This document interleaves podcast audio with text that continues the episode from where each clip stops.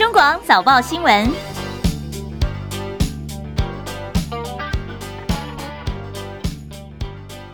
朋友早安，欢迎收听中广七点早报新闻，我是张庆玲。今天是中华民国一百一十年五月二十七号，今天星期五了。阴历今天是四月二十七。好，今天很多地方还是在下雨，而且部分地区的雨势相当惊人呢。这梅雨锋面其实这几天为台湾地区带来丰沛的降雨，今天呢还是持续影响。不过是不是这样的大雨，只要再忍受今天一天就好了呢？今天由林定仪预报员来告诉大家，定仪早安。呃，主持人早，各位听听众朋友，大家早安。今天白天由于受到滞留锋面以及暖湿西南风的影响，仍然可能会有强对流发展，而造成短延时的强降雨。那尤其是西半部地区会有较持续性的阵雨或雷雨，并且会有局部大雨或豪雨发生的几率。那目前在中部地区仍然雨势是相当的大。那气象局有针对。苗栗县、台中市以及彰化县有发布大这个豪雨特报。那整个西半部地区，还有宜兰地区，还有花莲山区，目前是大雨特报的状态。所以，呃，外出要携带雨具。那天雨路滑，行车也要小心。那此外，就是这一波的锋面系统，大概在明天之后会逐渐移动到浙江海面。所以届时呢，就是明后两天雨势会慢慢的趋缓下来。那至于温度来讲的话，今天的低温由北而南，大概是二十一到二十五度。那白天由于云多下雨的关系，所以并不至于太热，高温大概是在二十六到二十九度之间。那明后两天温度就会更高了。那此外，由于今天西南风较强，绿岛兰屿会有较强的阵风，航行以及作业船只还是要注意安全。以上气象资料是由中央气象局提供，谢谢。气象局的林定预报员的提醒，刚刚预报员告诉大家，在今天啊还是会下雨，不过看起来这个周末的天气会变得比较炎热，而且雨势会趋缓了。不过还是要提醒大家，气象局现在其实针对十八个县市有大雨特报、豪雨等级的三个地方是，刚刚说苗栗、台中跟彰化这几个地方的朋友，可能今天出门的话要特别注意哦，天雨路滑，行车要注意平安。接下来呢，下个礼拜二。可能会有另外一波封面接近，好，这是接下来几天的天气变化。今天清晨收盘的美国股市全面收红，由于零售业的财报优于预期，再加上投资人进场捡便宜，美股劲扬是连续第二个交易日收高。道琼今天涨五百一十六点，涨百分之一点六一，收在三万两千六百三十七点。纳斯达克指数涨三百零五点，涨幅百分之二点六八，收在一万一千七百四十点。史坦普五百指数涨七十九点，涨幅百分之一点九九，收在四千零五十七点。费城半导体涨一百一十一点，涨幅高达了百分之三点八七，收在两千九百九十四点。好，来看跟这个经济有关的几个数据。美国劳动部所公布的上周初次申请失业救济金人数下滑，跟劳动市场依然紧绷的现象是相吻合的。另外，今天所公布修正之后的官方数据，美国第一季的经济萎缩程度是较原先所公布的数据看起来是更加的严重。美国商务部公布，今年一到三月份第一季，美国的国内生产毛额 GDP 微缩百分之一点五，比这个初值微缩百分之一点四，看起来是在恶化了有零点一个百分点。国际油价在今天是大涨，大约百分之三，来到两个月来的高点。主要的原因是因为美国夏季开车旺季之前出现供应的紧俏，欧盟呢持续跟成员国匈牙利讨论，希望能够禁止进口这个俄罗斯的原油哦。所以今天纽约商品交易所西德州中级原油七月份的交割价上涨三点七六美元，涨百分之三点四，来到每桶一百一十四点零九美元。伦敦北海布伦特七月份的交割价上涨了三点三七美元，也涨了百分之三了。这是在国际油价的部分。地震的消息，南美洲秘鲁地牛翻身，在台湾时间昨天晚上八点零二分，秘鲁发生了瑞士规模七点二的强震，地震深度两百一十七点八公里，没有伤亡通报，也还好，没有进一步的发布海啸警报。这是中广公司。提醒大家，现在时间是七点零六分，欢迎回到中广七点早报新闻，我是代班主持人张庆玲。好，今天是我们分流上班最后一天哦，下个礼拜叶荣主播就会回到七点新闻了。好，我刚刚看到聊天室的朋友呢，告诉我说今天的声音是正常的，我们的音讯轨呢好像看起来有点点调整，所以担心说我们的直播会有一些什么样的声音的状况。谢谢大家帮我做回报。那当然进来我们的 YouTube 频道呢，请大家检查一下您的订阅键有没有按。下去分享、留言、按赞，也是拜托大家帮我们做的，好，帮我们多多的分享出去，让朋友能够认识七点早报新闻中广的一些所有节目，还有认识中广新闻的 YouTube 频道。非常谢谢大家哦。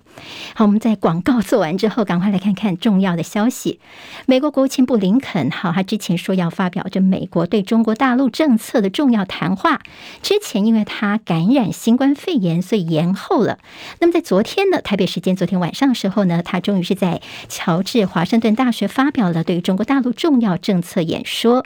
其中提到说，他希望北京能够恪遵守国际规则，期盼和平解决两岸的问题。他也重申美国的一个中国政策不会支持台湾独立，而美国方面也说，他们要联合盟友，强力跟北京的竞争。戚海伦的报道。美国国务卿布林肯发表四十五分钟演说，表示拜登政府准备好加强与北京就各种议题直接沟通。如果中国官员采取行动，因应疑虑，美方将会正面回应。布林肯强调，美国不寻求冲突或是新冷战，相反的，美国决心避免。关于美国总统拜登日前访问日本时，一度谈到如果中国以武力夺取台湾，美国将以军事力量保卫台湾。之后又重申一个中国政策不变。布林肯呼应拜登的说法，表示。是美国依然致力于基于《台湾关系法》、三联合公报和六项保证的一中政策。布林肯说，美国的政策没有改变，变的是中国。北京种种挑衅行动和言辞，严重破坏区域稳定，威胁台海和平稳定。美国反对两岸任一边片面改变现状的做法，期望透过和平方式解决两岸问题，并且不支持台湾独立。记者戚海伦报道。好，那我预告一下，今天其实在国内的主要报纸啊，在头版当中都有看到布林肯的谈话。我们在第二阶段读报时间的时候呢，也会就他谈话的更多内容，还有后续他的观察有哪些重点，跟大家做进一步的分析。所以这节目要继续听下去，锁定哦。好，看到日本首相岸田文雄他昨天的一个说法，他说日本呢必须跟中国大陆维持具有建设性的关系，他并且强调日本跟中方维持沟通对话是很有必要的。岸田在被问到大陆国家主席习近平什么时候会访问日本的时候呢，他说目前具体的会谈日程还没有敲定，但是的确，日本跟中国大陆方面一定是要沟通对话哦。好在二零一九年的时候，那个时候日本首相安倍晋三邀请大陆国家主席习近平在二零二零年以国宾的身份访问日本，习近平原本是答应的，不过后来发生了疫情的关系哦，所以那时候他的日本之行也就没有下文了。我们看，在世界卫生大会睽违两年再次用实体方式举办的第七十五届世界卫生大会 （WHA） 在二十八号就要闭幕了，今天是二十七号啊。七十多国表态，十三国提案，大会还是拒绝邀请台湾参与。我今天看到中央社他报道说，这次有不太一样的地方哦，因为今年挺台的呼声力道是空前的大哦，有二十二位国际代表为台湾直言，其中法国跟德国。那更是首次点名声援，指台湾加入是有益于这个世界的。好，时间看到在会议登场之前，其实十三个友邦呢向世卫提说，邀请台湾以观察员的身份出席 WHA 提案遭到否决之后呢，后来就陆陆续续友邦还有一些理念相近的国家就开始接力向世界卫生组织表达他们的不满了。其中美国跟英国呢，他们是打头阵。另外，今年有二十一国跟马耳他其实团总共是二十二位公卫代表，三分钟的发言非常的宝贵，但他们抽出时间来为台湾来发声哦，呃，这个声量看起来是比过去要来得大。好，那么值得注意的是，像是法国、德国、卢森堡、立陶宛跟捷克这五个欧盟国家是首度在 WHA 明言支持台湾了，而非是过去可能就是比较广泛包容的一些呃说法，比较广泛的说法，这次变得比较积极了。好，那么这似乎也是有些象征意义，值得观察吗？今天满九十九岁的美国前国务卿季辛吉，他日前在世界经济论坛的会议上面，他提到了美中关系，也提到了台湾的角色。他说，美国不应该利用花招或渐进过程发展出某种两个中国解决方案。中国会因此继续的行使，直到今天还是有的耐心哦，就是只要美国这边不要搞两个中国。那么他还谈到说，美国跟中国如果能够缓和彼此的敌对关系的话呢，对整个世界。其实是具有重要的意义的。好，那么他觉得说，台湾呢不应该在美中关系当中变成是一个核心的问题哦。在俄乌战争延烧超过三个月，其实季辛吉也谈到了他怎么看这场战争哦。他是这么说的：“他说乌克兰或许可以放弃你们部分的领土，跟俄罗斯达成和平协议来结束战争哦。”他补充说明就说：“就是回到那个战争爆发之前的状态。”这意思就是说呢，季辛吉是觉得说乌克兰方面应该就二零一四年受俄罗斯并吞的克里米亚来做妥协。好，乌克兰总统泽伦斯基则嘲讽说：“季辛吉先生啊，你的日历里面是不是没有二零二二年，还活在一九三八年呢？”他也在这个世界经济论坛会议上说：“当我们乌克兰说我们会战斗直到夺回所有的领土，这就只有一个意思，那就是乌克兰在收复所有失土之前是不会停止战斗的，因为这是关乎独立性跟主权。”看到乌克兰的外交部长他的最新谈话，他告诉大家说：“我们还是需要你们的帮忙啊，因为这乌克兰东部的顿巴斯地区的局势比你们所认为的其实情况还要惨，还要糟糕啊！如果大家真的关心乌克兰的话，请援助我们更多的武器吧。”德国总理肖兹，他曾经多次跟俄罗斯总统普廷通过电话来谈这个俄的情况哦。那么肖兹他在这个世界经济论坛当中，他就说，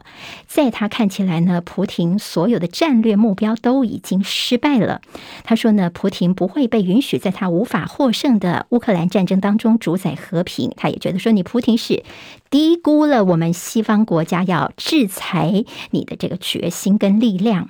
好，我们看到了 Nike 的一个最新动作，继麦当劳跟星巴克之后呢，美国的运动大厂 Nike 也宣布他们要退出俄罗斯市场了。短短的十天当中，在美国就是三家家的大企业要离开俄罗斯了。所以在莫斯科这边有很多民众赶快去抢着 Nike 的一些库存货，那么他们就说：“哇，我们的生活好像要回到上个世纪八零年代了。”看到了乌俄战火已经长达了三个多月的时间了。乌克兰的首富呢，他现在说他打算要控告俄罗斯哦，他对他名下的钢铁厂蒙受大约台币五千多亿元的损失进行求偿。那么其实美元大概就是一百七十亿到两百亿美元这样的一个损失。好，刚看到的编辑台的最新消息，有美国以北韩恢复试射弹道飞弹为理由，是带头推动联合国加强制裁北韩。不过今天看到了中国大陆跟俄罗斯呢，他们否决了这项提案，投下了反对票。这是联合国安理会二零零六年开始惩罚北韩之后的第一次，就这个议题的公开分裂，意见相左。昨天晚上，很多的朋友可能都注意到这个消息，就日本他们开始决定要拼观光了。日本首相岸田文雄在昨天晚上宣布，从六月十号开始，好，今天是五月二十七哦，从六月十号开始呢，日本就要开始开放外国观光客可以入境观光了。不过，他们把这些国家分成很多种颜色，其中呢，风险比较低的叫做蓝色地区的国家跟地区哦，其中像台湾啊、香港、中国大陆都属于蓝色部分。那么什么蓝色是什么意思呢？意思就是说，不管你的疫苗接种了几剂，你的接种情况如何呢？如果你是这个参团的话呢，入境日本是可以免筛检、免隔离的。这也是日本因应 COVID-19 疫情关闭边境两年以来的首见啊。不过这次第一波开放主要是团客为主哦，必须要跟团才可以。自由行的观光客现在还是没有开放的。在日本要开放这观光客能够进入之后呢，不过要提醒大家，我们交通部观光局的禁团令还是没有取消哦。也就现在在国内一些旅行团还是不能够贩售相关的行程。另外回到台湾来，还是要这个入境的检疫隔离这个部分也并没有取消。那么外交部昨天晚上也提醒大家说，就现在要到日本还是必须要事先的申请签证。好，日本现在决定要开放来拼观光了。我们来听听这位人士他的意见。他是长期呢观察整个新冠疫情的发展，同时也算是在台湾的日本旅游达人，前台大感染科医师林世璧。他说呢，台湾最近的疫情其实蛮严重的，所以被日本列在蓝色这样的一个区域，他觉得哎还蛮意外的。本来是蛮高兴的，但是仔细下一看，说不太了解日本来开放的它的原则是什么，因为基本上好像全球大多数的国家都被日本摆在蓝色这个区块当中哦，意思就是说呢，日本几乎是对全世界张开他们的双手来欢迎了。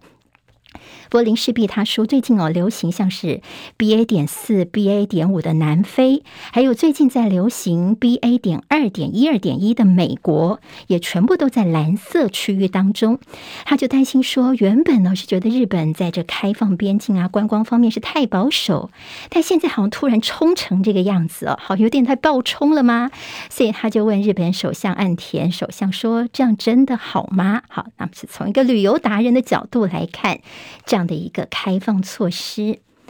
有注意到吗？中国大陆最近的防疫规定是要求两岸出入境航的班的旅客呢，必须要出示四十八小时之内的两次 PCR 的检测阴性的证明。之前被认为说是针对台湾目前疫情所采取的升级措施。不过，昨天我们陆委会已经讲话了。陆委会说，这个大陆相关的一些规定是适用所有的境外旅客，并不只只是针对台湾而已。他也做了一个说明跟澄清。中国广播公司。现时间是七点十九分，欢迎回到中广七点早报新闻，我是今天的代班主持人张庆玲。好，今天是最后一天代班哦。好，我们看台湾的本土疫情，好，这个数字就让大家笑不出来了。本土疫情在昨天是新增了八万一千八百五十二例本土。死亡的案例有一百零四例，死亡数一百零四，这是首度破百。另外，中重症三百三十三例，这两个数字都是创了新高。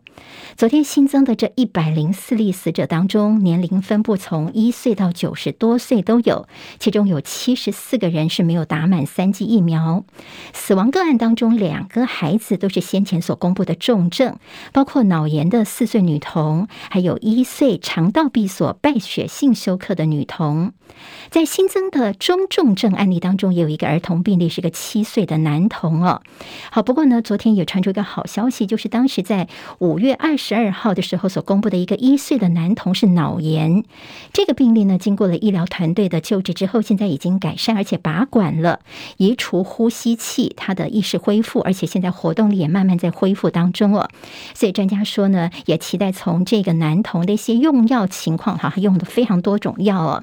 能够走出这样的一个危险的关头。那么，到底是哪一个治疗的过程，我们收到的效果呢？也希望说，在未来的治疗方面能够获得突破。好，这是昨天的稍微让大家安心的一个消息哦。但事实上，国内到现在已经有十六例儿童的重症个案，其中有七例死亡，有五例是脑炎。专家普遍认为说，这跟在一九九八年的肠病毒流行的时候的状况真的是蛮类似的，表现的症状还是有些些微的差距。因为相较于肠病毒、新冠肺炎所引起的脑炎是更全面的，不局限在脑干，可能整个脑都在发炎，甚至会引起多重器官衰竭。所以专家就告诉说，现在第一。一个就是带孩子去施打疫苗，还有就是尽量的让他们不要暴露在病毒的风险之下哦。在昨天新增的个案当中，我们看看各地各县市的状况。新北市有一万七千六百三十二例，还是最多的。台中昨天已经超越了桃园了。好，在新北之后的这分别比较多的病例数，第一个新北，再是台中、桃园、台北。高雄现在是第五多的，指挥官陈时中说，这两天看来染疫的致死率是超过千分之一，长期来看大概维持在万分之五。那么这的确是一个警讯，会持续注意。另外，在校园的部分呢，学生的染疫部分已经高达十六万人了。其中，在国中、国小生，好，比较小的十二岁以下是国小生，他们有五万五千人确诊。全台的二十一县市是决定下周继续暂停实体课，维持远距教学。好像唯一例外的是新北市哦，新北市现在是暂时不跟进延长远距。那么，因为新北的幅员比较大哦，所以他们的包括这个都市或者比较偏远的地方呢，差距比较大，所以他们就授权由各学校呢因地制宜。昨天看到了预防接种组的召集人李冰颖医生，他受访，他说呢，现在我们已经开始实施全民快筛阳，经过医生诊断就算是确诊。这个新的制度会不会导致我们的确诊数暴增还不一定，但是他提醒大家是快筛阴。好，那么现在呢，快筛阴性的这个等于说呃伪阴性哦。有达到百分之二十，也就是说呢，如果你有症状，但是呢，怎么还是快筛阴性？这个时候呢，你就要去做核酸检测，以免错失这样早期治疗的一个机会。至于台湾有没有机会能够提前恢复正常的生活呢？他说不行啦。之前他猜说大概预估九月份正常生活，那已经是比较乐观的预测了。好，我们今天看到彭博资讯所公布的最新的全球新冠肺炎的防疫韧性排名，台湾在五月份的时候是位居第五十一名哦，较前一个月是骤降了十九名，是这个月名次下降最多的。挪威是连续三年在榜首，亚洲唯一挤进前十的国家是南韩，上升了十三个名次，现在南韩是在这个排行榜当中是排名第六名。另外，美国在五月份的排名也下滑喽，下滑了一个名次到三十一名，因为美国各地的这确诊数呢，最近又在悄悄的升温了。来看美国的退伍军人事务部所进行的一项大型研究，发现说，注射新冠疫苗的人在感染新冠病毒痊愈之后，可能没有办法避免长新冠的症状。叶博弈的报道。美国退伍军人部这项研究是针对三万四千名接种疫苗之后仍然发生突破性感染的患者所进行的调查。调查发现，尽管疫苗能够大幅降低染疫后发生重症乃至死亡的几率，不过对于染疫的后遗症，也就是所谓的长新冠，几乎没有防范作用。研究指出，遭到突破性感染，也就是注射新冠疫苗仍然感染新冠病毒的患者，在首次确诊感染新冠病毒的六个月之后，出现长新冠的风险只降低了百分之十五。研究指出，接种新冠疫苗的最大好处是能减少血栓与肺部并发症。不过，在神经系统、肠胃系统与其他新冠后遗症方面，接种疫苗与未接种疫苗的人几乎没有区别。也就是说，在所谓长新冠后遗症上，有没有接种新冠疫苗差别不大。研究人员不会言，这是一项令人失望的研究发现，特别是在目前似乎只有疫苗能够抵御新冠病毒的情况之下，大家总是希望疫苗能够提供人们多一点保护。中广记者叶博弈在台北报道。好，我们刚刚听完博弈的报道之后，我们来看看另外一篇这个最新的研究。好，你会发现说，在国际上针对这疫情有各式各样的研究跟看法，有一些呢是比较乐观的，有些是比较悲观的。好，我们看看第三剂疫苗对于促进身体的免疫力、避免重症跟住院的风险，到底第三剂有多重要呢？这是刚刚发表在《新英格兰医学期刊》的一份研究说呢，新冠加强针，也就是第三剂。针对 Omicron 亚种病毒提供抗体保护，包括 BA. 点二、BN. 点三跟 Delta 的混种病毒 Delta Cron 呢，这效益比起第二剂疫苗来来的是更加的广泛跟重要了。意思就是说呢，其实在广泛的保护力，在第三剂还是可以看到效果的。所以呢，该打疫苗的还是赶快去。好，这个车祸也跟疫情有关，怎么说呢？因为苗栗的头份是在昨天傍晚五点多的时候发生一起死亡车祸，一个十六岁的孔姓少年无照开车，他载着两个朋友外出，结果车子失控冲向中央分隔岛，一死两伤。这个少年是酒驾，而另外呢，在车上的伤重不治的十九岁的一个死者呢，则是验出有新冠阳性。确诊之后，原本是借助朋友家隔离的台北市长柯文哲，昨天在防疫的会议上面，他透露说，自己的一双儿女也确诊了。他说，儿子晚上还发高烧，送急诊。所以柯文哲就说他自己就改回自家去隔离，照顾确诊的孩子。至于太太陈佩琪跟另外一个没有确诊的女儿呢，是搬出去去住旅馆。所以柯文哲也自嘲说自己三十年没有照顾过小孩，现在变成奶爸哦。主要呢，当然现在小孩也大了，不用帮他们什么呃喂奶呀或换尿布，但是要盯着他们乖乖的，比如量体温啊，注意他们的状况。他还特别提醒大家说，他改变他的隔离地点，有特别向主管机关来通报。但是网友们所好奇的是说，为什么柯文哲你的小孩发烧去送急诊呢？好，这跟我们现在觉得说不要往急诊冲的这个想法，似乎是有一点相左的。台北市政府发言人陈志汉他回应说呢，如果有紧急需求的话，就要尽速就医，不论是一般的民众或官员，都应该被一视同仁，拥有就医的权利。远见杂志公布二零二二年县市长的满意度调查，其中民进党籍的屏东县县长潘孟安百分之八十五的满意度是远夺下了远见杂志的这个评比的榜首，新北市长侯友谊是紧追在后。至于台北市长柯文哲的满意度呢，在这份调查当中是百分之四十三点七，是敬陪末座。立法院在这个月五号的时候，民进党立委何志伟在立法院质询的时候，跟国防部长的拍桌的冲突呢，昨天呢又继续的上演了这样的一个冲突场面。好，这次的这个呃对手不是何志伟，而是国民党立委李贵敏。好，他在质询的时候呢，就针对说我们的后备指挥部去支援快筛国家队的。包装的人力哦，好，那你这个厂商不是自己去花钱去请人来包装，是动用我们的国军来帮忙包装，这到底有没有图利厂商的问题呢？结果李桂明跟我们的国防部长邱国正爆发了口角，我们来听听看。你这是什么态度嘞？别人都已经这样帮你把你应该想想象的问题，对呀，所以我现在问你的问题，我现在问你问题很简单嘛，一。就是以这样的情况之下，有图利还是没图利？第二，你的预算的部分，现在用全民的预算，然后去解决个别厂商的，个别厂商不难道应该把这个部分的成本给你吗？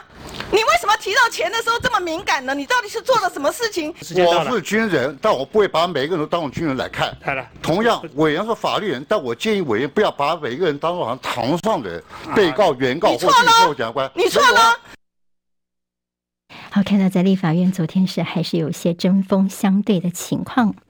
好，传闻华夏科大要把校产捐赠给台科大，不过华夏科大是郑重的驳斥，并且说这根本是逼婚嘛。他们强调说，学校从来就没有接到董事会指示要停招退场或者是捐校啊、合并这样的一个决议哦。那么觉得说这个台科大这边的一些算是不实的讯息，对他们校誉造成无以伦比的伤害，所以提出严正的抗议声明。不过后来又有部分的媒体说，华夏科大的教职员倾向跟台北医学大学来合作，不过北医大的校方在晚间也澄清说呢，诶，没有，我们没有讨论过两校合并的情况。TVBS 新闻台被曝女主播呢，他们为了要争抢。黄金播报时段的所谓宫斗戏的剧码，还有什么霸凌等等，然后摆阵啊、浮水啊、做法等等消息，好，昨天真的是满天飞哦，更引来了很多的所谓这个新闻台、电视台的前女主播，那么也在爆料说自己也被有一些什么样的对待，还有说什么喝了同事提供的水就两个礼拜声音都哑掉等等哦，这听起来是真的匪夷所思的一些说法。TVBS 在昨天晚上，他们不忍了，他们有做出一个声明哦。他说这个事情其公司内部都已经调查了，没有所谓的什么宫斗啦、摆符咒啊等等这些揣测，跟事实都是相差甚远的。那么各种的不实言论也对当事人造成了伤害哦，并且说 TVBS 的这个新闻团队都是很认真的做新闻哦，希望大家不要再以讹传讹，助长这种八卦的歪风。体育焦点：美国职篮 NBA 昨天东区冠军决赛的第五场比赛，迈阿密热火队虽然回到主场要力拼听牌，但是最后输球了。而波士顿塞尔提克队呢，他们拿下了这听牌的优势之后呢，最快礼拜六就可以进军睽违十二年的总冠军赛了。今天的重头戏会放在 NBA 的西区冠军赛系列赛哦，战绩已经是三胜一败听牌的勇士队回到主场，今天赢球的话呢，勇士队就可以拿下总冠军赛的门票了。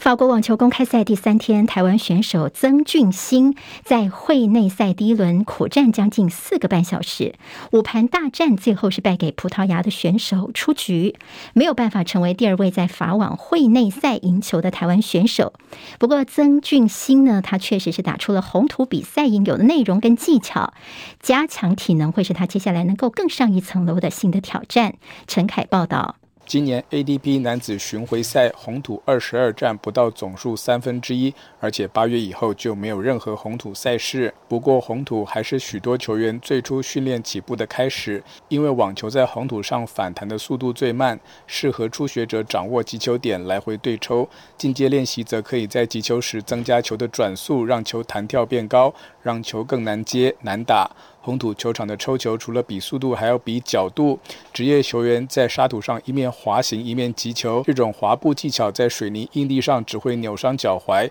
但却是红土球场必备的基本技巧。台湾虽然也有不少红土球场，但土质跟欧洲并不相同。网坛前辈卢彦勋为了保住积分跟排名，即使到了红土赛季，也经常挑硬地赛事比赛，避免硬碰硬。不过法网毕竟是大满贯赛，台湾选手从两千零六年王仪佐亮相开始，隔年卢彦勋接棒。除了零八年跟一九年以外，过去十六年来，每年至少有一位台湾男子选手报名。但会内赛战绩是两胜十三败，只有卢彦勋赢过两场，其中一场还是对手受伤退赛。二十年后踏上职业之路的曾俊欣比前辈幸运，从青少年时期就获得各界资源，长期在欧洲训练，生涯至今三场挑战赛冠军都来自红土。今年法网，他成为第一位从会外赛拿下三连胜进军会内的台湾球员。不过，葡萄牙对手索沙排名也高居六十三位，是正宗的红土好手。两个人第一盘就足足打了八十五分钟。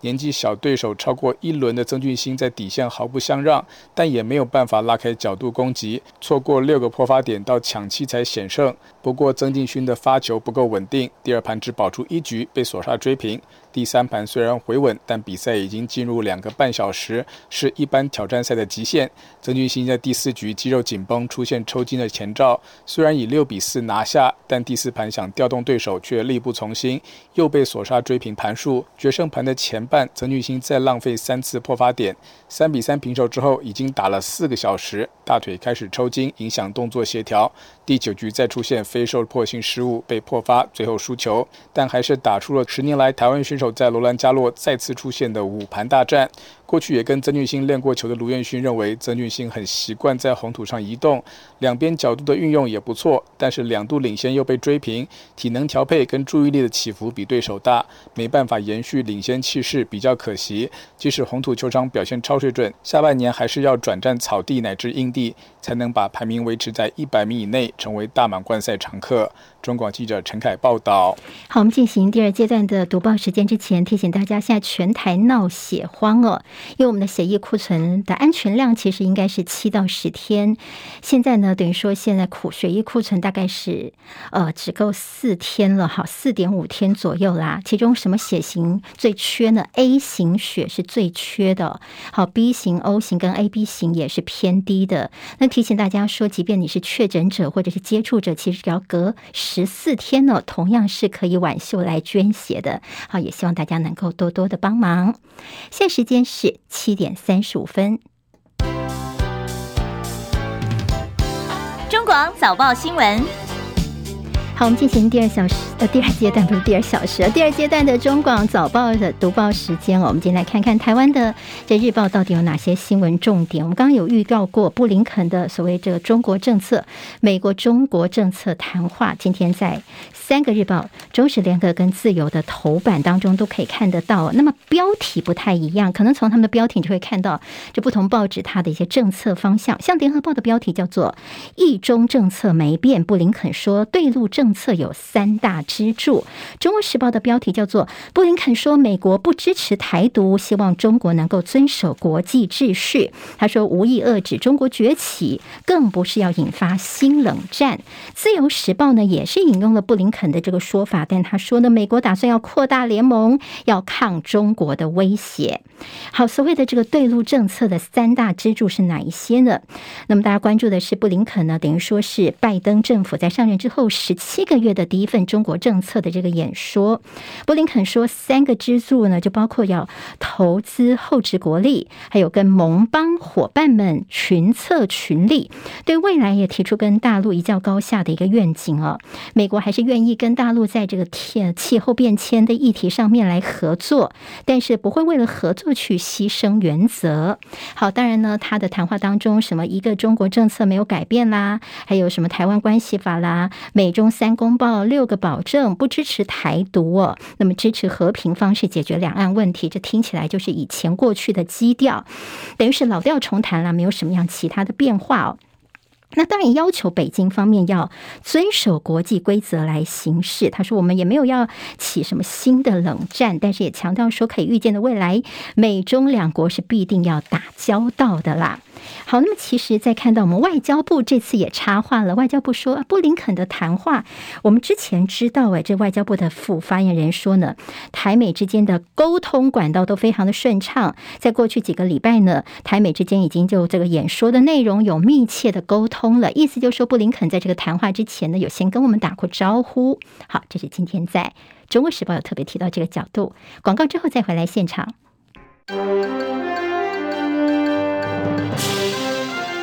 中国广播公司。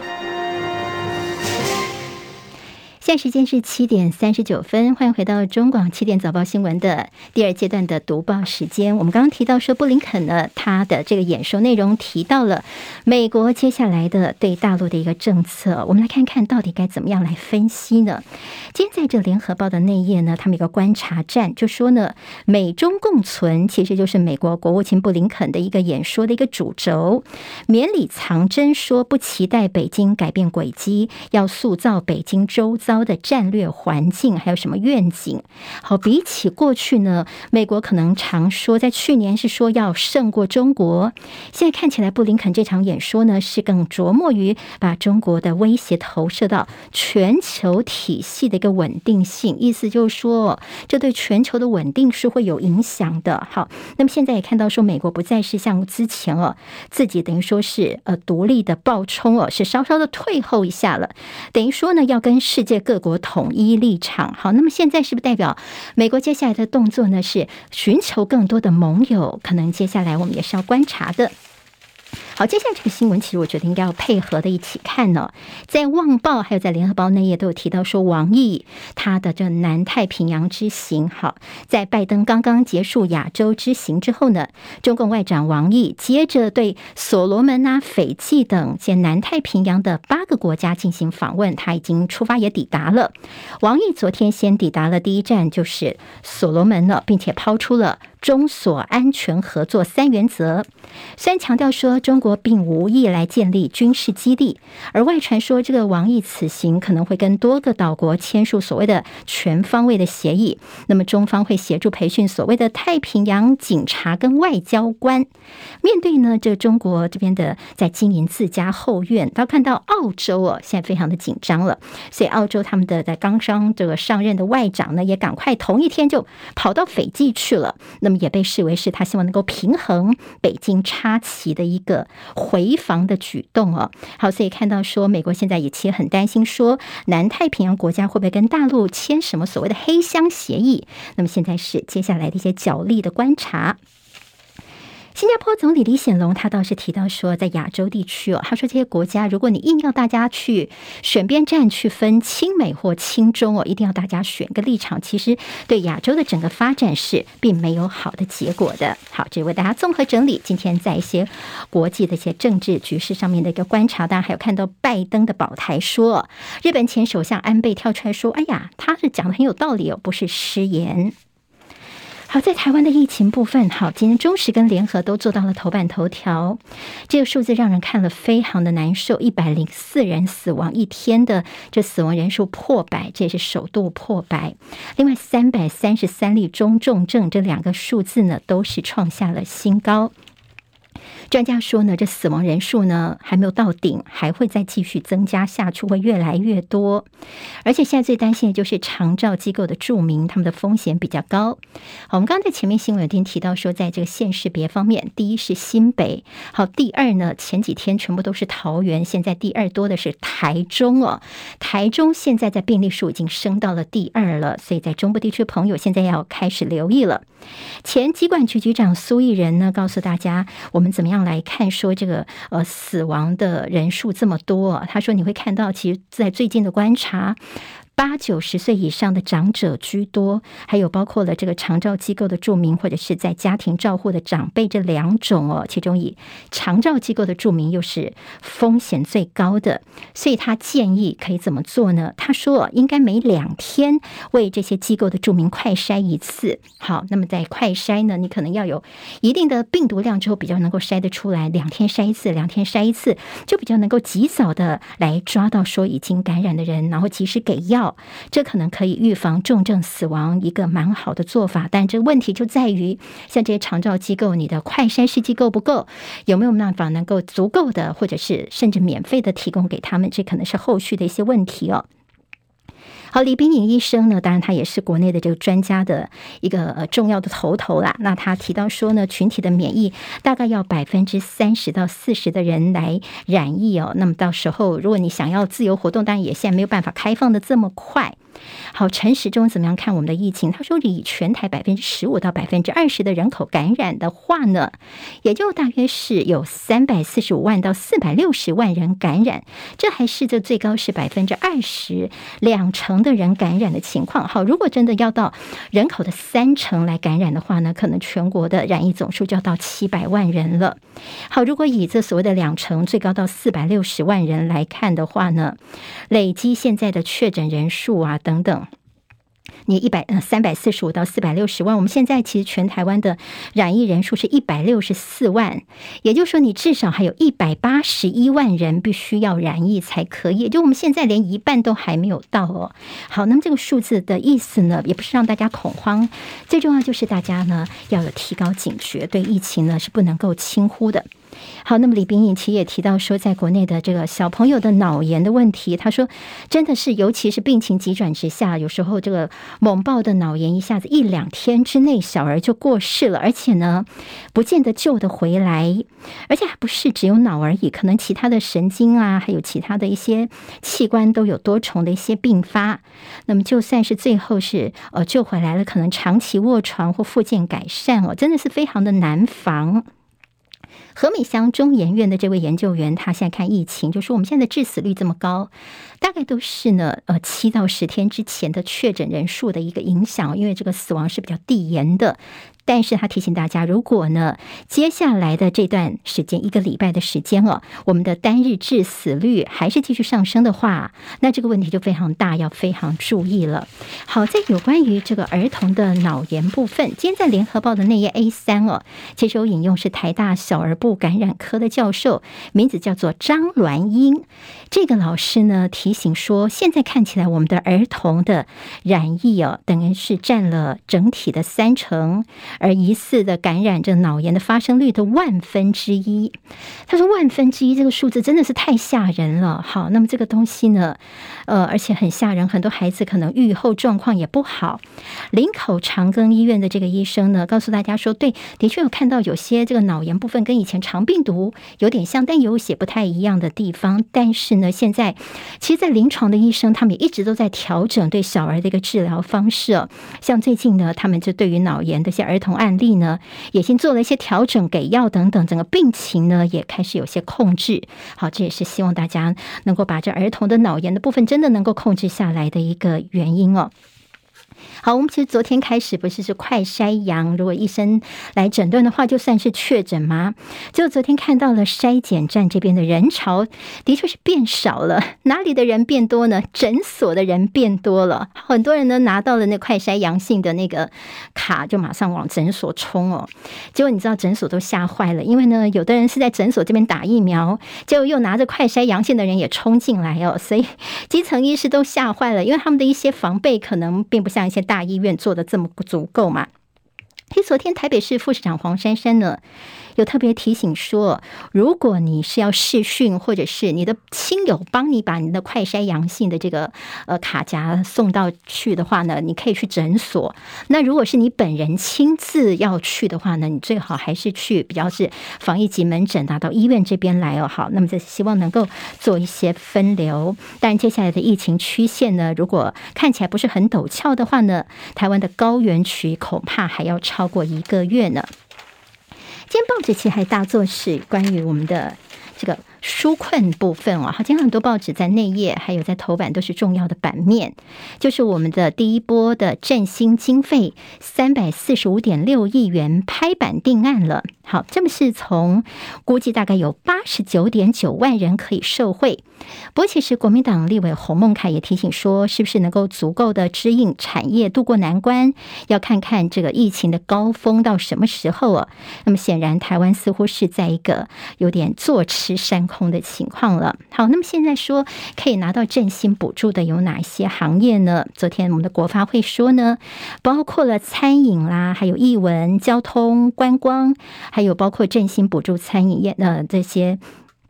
还有一些像国道啦，还有公路业者等等一些这个机场商业服务设施小三通业者减班休息失业劳工，他们会展延他们的纾困贷款的受理期间哦。哈，但这中间有很多的细节，我想我可能也没有办法花太多时间。那么不飒飒的一些金额等等，大家呃关心的朋友呢，自己一定要去找这资料来看，那不要让您的权益睡着了。当然，大家说呢，现在这振兴的分配的额度跟之前。相比较是比较少了，但是偏偏今年的疫情其实是比较严重的，所以大家就要问说，钱能不能够真的用在刀口上？像观光业就说呢，是不是可能够先给我们纾困，再来谈振兴呢？因为我们的日子都已经过不下去了。那么些餐饮业就说，杯水车薪啊，不如给我们减税，是不是能够比较妥当一些呢？好，我们看到朝野他们已经有共识，说这纾困振兴条例，希望力挺延长一年的时间，还有我们之前的。八千四百亿的防疫纾困预算，只执行了百分之八十五。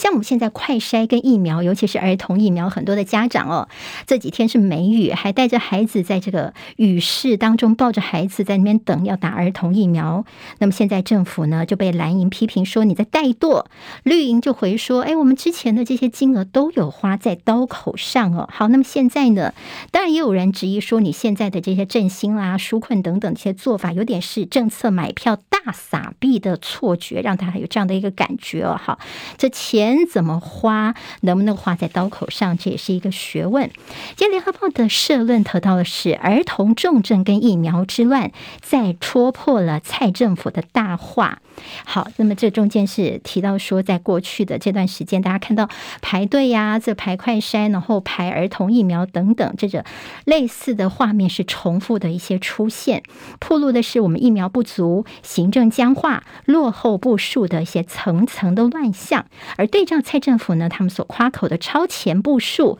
真的是相当的讽刺了。好，我们看在政治方面的一个焦点，政治方面焦点是看到张善政 所谓的三访破冰哦。好，张善政呢，他之前要去看这个桃园议长邱奕胜，不是说扑空两次吗？昨天呢，终于是破冰了。好，其实张善政昨天的行程，昨天早上八点，他先陪罗志强一起就同框行脚哦，那么的陪他走大概一个小时的时间。那两个人在一起的时候，大家就问选举，但他们就说我们今天不谈选举哦。那么张善政也说，对他现在正在桃桃园准备要买房子。那么后来呢，再晚一点十点多钟时候呢，邱义胜就桃园的议长就跟他碰面了。但一开始的时候，两个人呢有些拍照啊。那么现在呢，呃。这个议长也已经说了，OK，我会支持张善政哦。好，那么但是其实有些媒体也去说，哎，他们才谈了十几分钟、十五分钟就出来了，真的是这么的麻吉吗？好，后续还有什么要观察的呢？但毕竟是闭门会谈哦，所以张善政跟这个邱奕胜到底聊了什么呢？大家还不清楚。那么接下来张善政的下一步呢，他就是要拜会吕玉玲了。好，今天还是这个。自由时报非常关心国民党哦，好，他们今天呢特别告诉大家说，哎，你怎么样看现在在桃园的这一局哦？虽然看起来好像见到面了，他说我们本来就没有冰何来破冰的说法呢，隐性好像暂时的拆除了，但是火药还是在哟。好，大家在中间有什么样的观察嘞？好，我们把时间往前一天来推，其实，在前一天的时候呢，这个张善政他有拜会到立委万美玲跟鲁明哲，那时候他赠送说自己的。这个茶树油精的这个端午小礼，但是昨天后来呢，因为这个万卢两个人都已经获得提名了，他们就说啊，你送我礼可能会被人家质疑说贿选，所以就把它退回去了。所以就有所谓的党内的知情人士就说啊，你看着哦，这个邱奕胜前一天他没有收张善政的东西哦，这其实也是保护张善政哦，免得说你东西给我了，人家说你在贿赂我等等哦。好，大家说法大家是不是能够接受呢？可以参考看看。好，今天财经报纸还大做的是在苗栗哦。苗栗昨天我们看到这个呃老县长刘正鸿，他的名字又回来了，因为呢昨天说在网络上面有这个呃刘正鸿的所谓的电话语音哦，这个电话语音呢是刘正鸿拜托大家哦，说呢他现在在二十七，就今天跟明天两天有电话民调，这电话民调呢，请大家要支持刘正鸿，所以大家说他是不是又要回锅来选苗栗了呢？所以在蓝营的苗栗提名现在是有点大乱了，现在党中中央。跟地方党部都否认说，这不是我们党中央要做的民调哦。那么有没有可能是这个呃刘正宏他自己好，他想要参选，想要知道自己的一个民意的一个民调的情况呢？其实可能现在也有很多的讨论了。好，这是政治方面的焦点。我们今天看《中国时报》，《中国时报》今天的社论给了谁呢？给了蒋万安，标题叫做“小马可是给蒋万给蒋万安的提示”哦，就说呢，这个民进党现在在啃食蒋经国的老本呐、还有就是说呢，你这个蒋万安现在已经被提名了，你要好好的参选，但是你一定要好好的处理这个两蒋的问题哦。你现在最大的责任呢，就是要对于蒋家的平反，也就是说，这个蒋家的历史定位呢，在你要参选的这个时候，要选台北市长的时候呢，你应该好好来面对这个问题。提了，好，这是今天在中国时报的社论呢，会看到的一个角度立场。